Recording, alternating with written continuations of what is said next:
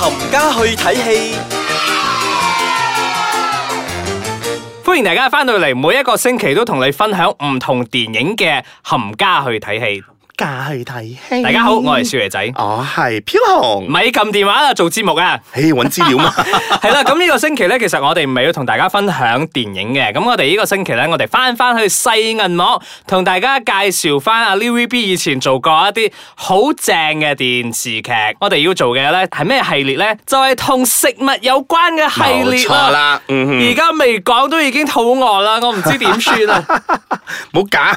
係啦，咁嚟同大家分享第一部先，就係、魚若在花間》。哦阿紅有冇咩印象咧？我我記得好似係阿張智霖同埋啊，我記得胡杏兒啫，係有胡杏兒啦、張智霖啦、謝天華啦同埋楊怡，係啦呢同埋四個就係比較主要嘅演員。係啦，同埋我記得好似有劉松仁，好似做師傅啊之類係咁嘅樣劉松仁係嘅嘢嘅。做師傅嘅，咁係啦然之後仲有姚瑩瑩啦，嗯係啦，啊我哼，已經做日本妹好鬼出㗎呢九部十戲度鞠躬啊！我覺得我對佢印象非常之深刻啊嗯！咁其實呢部啊電視劇咧係講翻啊張智霖同埋阿謝天華兩個係兩兄弟嚟㗎啦好。似要爭間嗰個日本誒係啦嘅，係啦，啊佢哋阿爸留低嘅一間日本嘅餐廳，嗯，嗯所以其實兩個咧都係日本壽司師傅嚟嘅。咁、嗯謝天華就係比較叻嗰一個啦。嗯咁啊、張智霖就係打天才波嗰啲啦，嗯就覺得自己其實哎呀有啲天分咁樣，然之後就冇咩需要用心機去做嘅。啊，係啦，，張智霖咧其實喺啊部電視劇入邊咧係同阿胡杏兒 pair 噶嘛。係啦係啦，咁啊，謝天華就係同楊怡啦，楊怡啦好悶嘅兩個嘅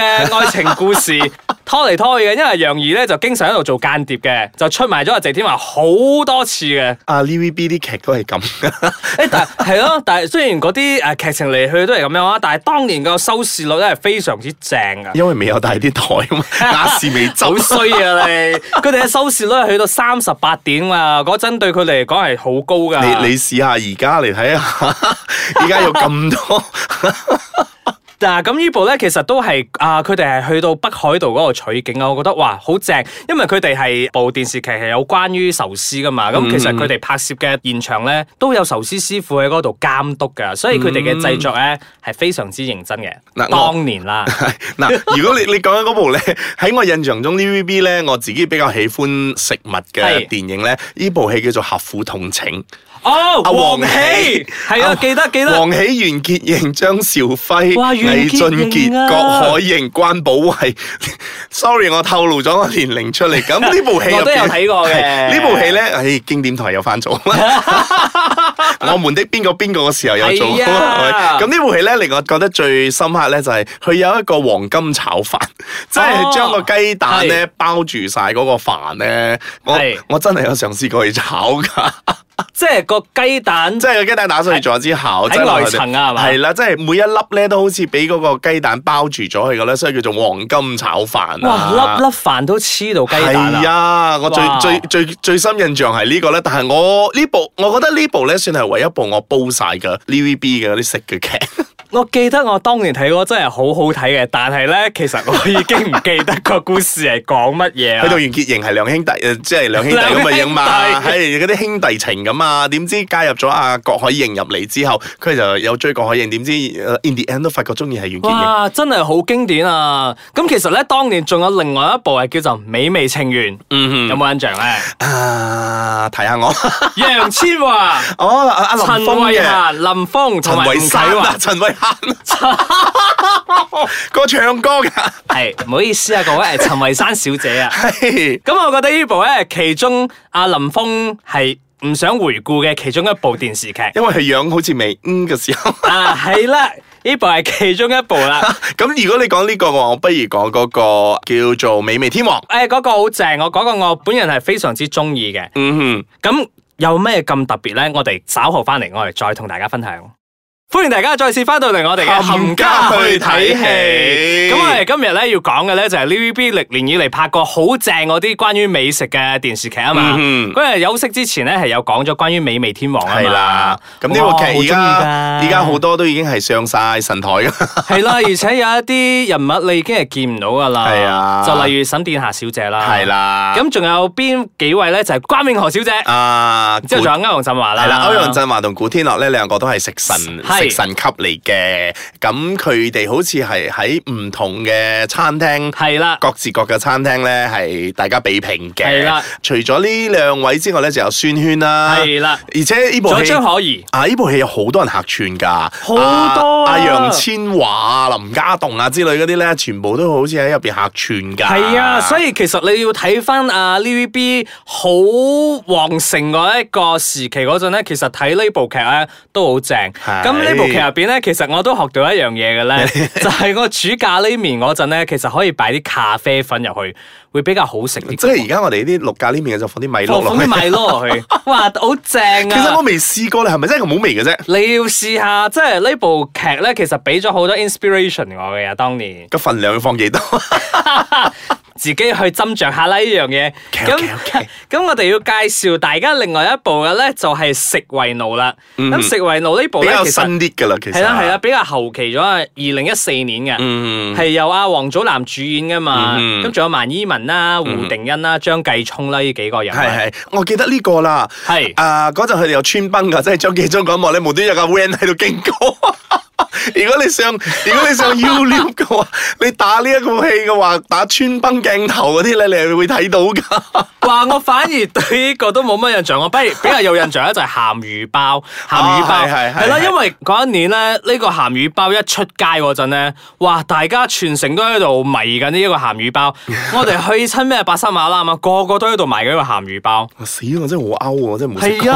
啊， 但係個味道係咪真係好似個電視劇入邊所講咁樣咧？咁我就唔知。嗯，嗱，咁我另外一部咧，稍為有印象少少嘅咧，叫做《和味濃情》。咁呢部 TVB 嘅劇咧，係由阿陶大宇啦、蘇玉華、廖碧兒啊、秦沛啦、楊天經同埋滕麗明主係演係嘅咪講關於日本餐都㗎係講日本餐嘅，啊阿秦沛係開日本壽司店嘅，同埋又係秦沛啊係啊秦沛， 佢係長青樹嚟噶嘛。咩？即係秦沛啦、歐陽震華呢幾個人咧，拍 TVB 好多嘅福拍 TVB 嘅好多福氣關於美食個咁 drama 噶。佢樣似師傅嘛？你嚟講。翻你呢部先，我印象所記得咧，阿蘇玉華咧係好叛逆嘅係，啊，亦都係秦沛嘅女嚟嘅。係咁啊，陶大宇一路都好中意蘇玉華嘅。咁啊，秦沛呢個師傅咧好勁嘅，佢連湯嗰啲叫做吉寶魚係咪啊？係啊即係係啦，因為喺日本嗰度，如果呢個湯呢啲魚咧係要有牌嘅，哦係啊， OK，所以 OK 佢係有呢個牌咧係可以湯呢啲魚嘅，證明佢河個豚係嘛？唔係嗰啲叫做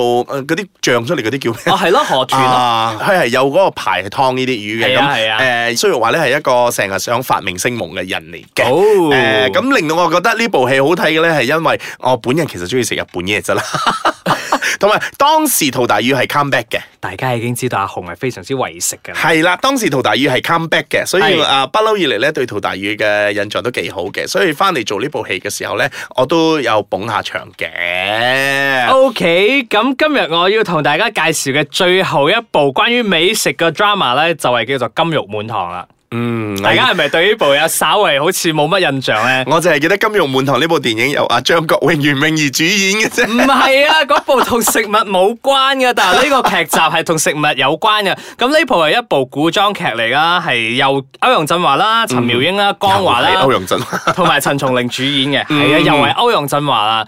但係你有冇聽到啊一個名咧？陳妙英喎，而 而家大家已經見唔到佢咗啦。係啊，你而家人哋而家做緊生意。係啊，女商。人啊嘛。係啊咁當然咧，呢部劇咧，我好中意嘅咧，係因為啊，佢哋有介紹啊麻婆豆腐啊，係話啊江華係做皇上噶嘛啊。係係係係係咁呢個麻婆豆腐其實係一道好簡單、好卑微嘅一道餸，但係佢哋點樣將佢呈獻變成啊可以皇上都可以食嘅咧？佢哋就唔知點做，咗變咗。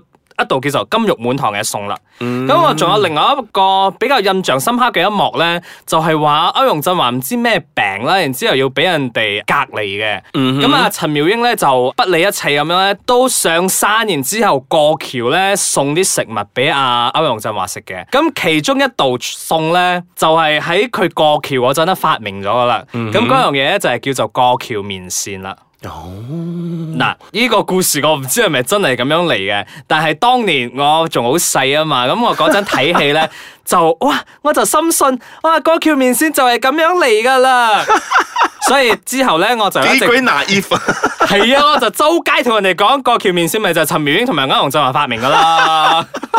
naive 到爆啊！你啲人係啊，咁如果大家咧有乜嘢一 係樣好似啊，關一於，樣好似少爺仔咁 naive 嘅話咧，大家都可以過嚟同我講一講嗯嘅。 又或者大家睇過啲咩關於美食嘅 drama 咧，係想同我哋分享下，唔一定係香港嘅喎，係啊歐美啊、日本啊、台灣啊、本地嘅都 OK 嘅嗯喎。咁大家就可以上到去我哋嘅 Facebook 或者 Instagram 嗰度留言俾我哋，嗯或者係我哋嘅 website 啦 t r i p l e w d o s k a c h a n g c o m m 係啦，亦都可以重温下我哋之前有講過啲好睇唔好睇嘅 啲冚嘢。家慳錢啲嗰啲咧，大家應該覺得好新奇啊！翻去揾啲前兩集嚟睇，大家就會聽到咩叫做冚家慳錢啲啦。嗯哼，咁我哋下星期再同大家嗲一嗲啊！好啦，係咁啦，拜拜。